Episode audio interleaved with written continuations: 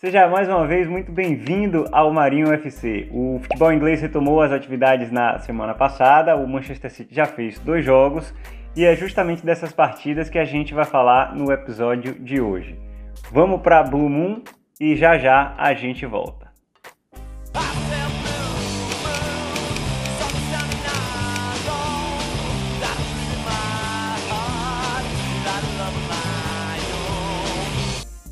Primeiro lugar, como de costume, vamos falar da birita do dia. Hoje, em homenagem aos festejos juninos que acontecem na Bahia, no Nordeste, em todo o Brasil, por que não, estou degustando um licor irlandês chamado Baileys. Eu tenho uma pequena queda pela Irlanda, tá, gente? Vocês já devem ter percebido. É um licor que ele é produzido através da mistura de creme de leite e uísque irlandês. É incrível, se você não experimentou, experimente. Um brinde, cheers! E feliz São João a todos! Hum. Em segundo lugar, se inscreva no canal, curta o vídeo, comente, compartilhe, critique. O importante é você participar. Isso é fundamental para que eu possa continuar produzindo esse tipo de conteúdo para você, amante do futebol e torcedor do Manchester City.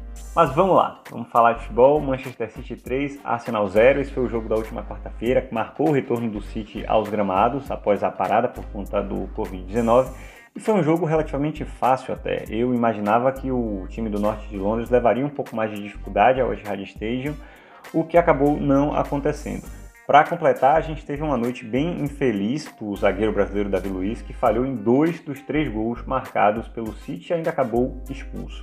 Tivemos um primeiro tempo morno, mostrando um pouco da falta de ritmo natural, depois de toda essa parada que aconteceu, e com alguns erros bobos até de alguns jogadores. O City tentava conduzir as ações até, tinha iniciativa e atitude, chegou a criar algumas chances, mas não conseguia marcar. Com o gol no final do primeiro tempo e o gol no início do segundo tempo, aí sim o jogo ficou mais tranquilo. O Manchester City basicamente administrou a partida, conseguiu marcar o terceiro gol e poderia até ter saído do jogo com um resultado mais elástico, não fosse a falta de pontaria de alguns de nossos atacantes. Já nessa segunda-feira, a gente teve Manchester City e Burnley. Um jogo que eu imaginava que fosse mais difícil que o jogo contra o Arsenal e acabou se tornando também um jogo fácil. E por que, que eu achava que esse jogo seria mais difícil? Primeiro que o Burnley tem um retrospecto nessa temporada fora de casa melhor que o, do próprio, o retrospecto do próprio Arsenal. E é um time que nas últimas sete partidas eles sofreram apenas três gols. Então imaginei que essa seria aquele tipo, seria aquele tipo de partida em que o City martela, martela, martela, o outro time só se defende e a gente não consegue uh, marcar. O desenho do jogo, na verdade, era mais ou menos esse, né? A gente já, já, já previa isso desde o começo, um time com a bola, dominando as ações, enfim, tentando furar um bloqueio e o outro time tentando a saída nas bolas longas e nos contra-ataques. A questão é que com 22 minutos, num escanteio curto, que é uma jogada que eu particularmente não aprecio, me irrita um pouco esses escanteios curtos de Pep Guardiola, mas eventualmente esses, esses escanteios curtos funcionam. A bola chegou aos pés de Phil Foden, um passe de Bernardo Silva, se eu não me engano, e ele fuzilou para o fundo das redes aos 22 minutos de jogo, que, como eu falei, desestruturou completamente toda a estratégia desenhada pelo, pelo adversário para essa partida. A partir daí o City conduziu bem, muitos passes, apesar de todas as mudanças. O, se a gente compara a escalação desse jogo é, versus a escalação do jogo anterior. Foram oito mudanças, apenas três atletas seguiram, né? É, apenas três atletas que haviam jogado contra o Arsenal atuaram nessa partida, então muitas mudanças, mas apesar disso o time jogou muito bem. É, pouco tempo de treino ainda, mas o entrosamento parecia estar ali.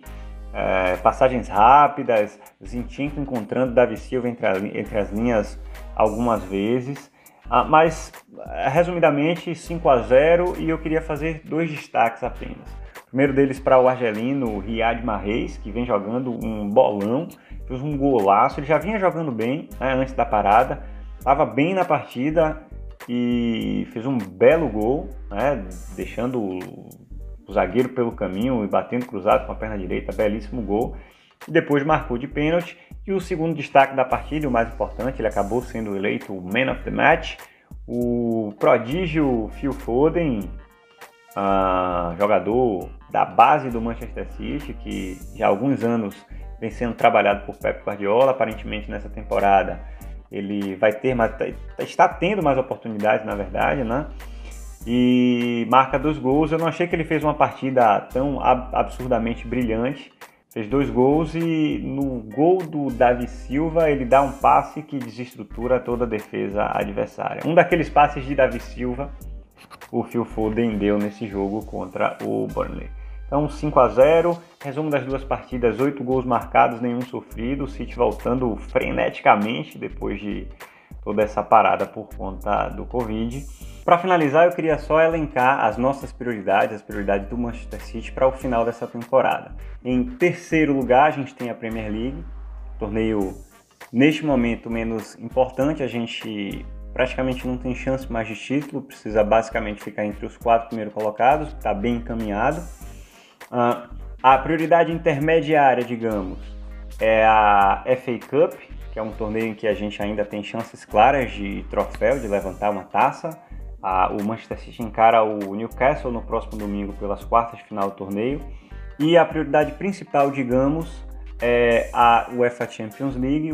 O City precisa de fato estar tá tinindo para encarar o jogo de volta contra o Real Madrid e tudo que vier pela frente vai vir com fé em Deus para que a gente brigue por esse título de fato nessa temporada 19-20. É isso, pessoal. Muito obrigado a todos que ficaram por aqui até agora, que assistiram. Mais uma vez, se inscrevam no canal, curtam o vídeo, comentem, compartilhem, deixem aqui suas críticas também. Isso é fundamental para que a gente continue por aqui. Tá bom? Um abraço, saúde a todos, feliz São João. Cheers!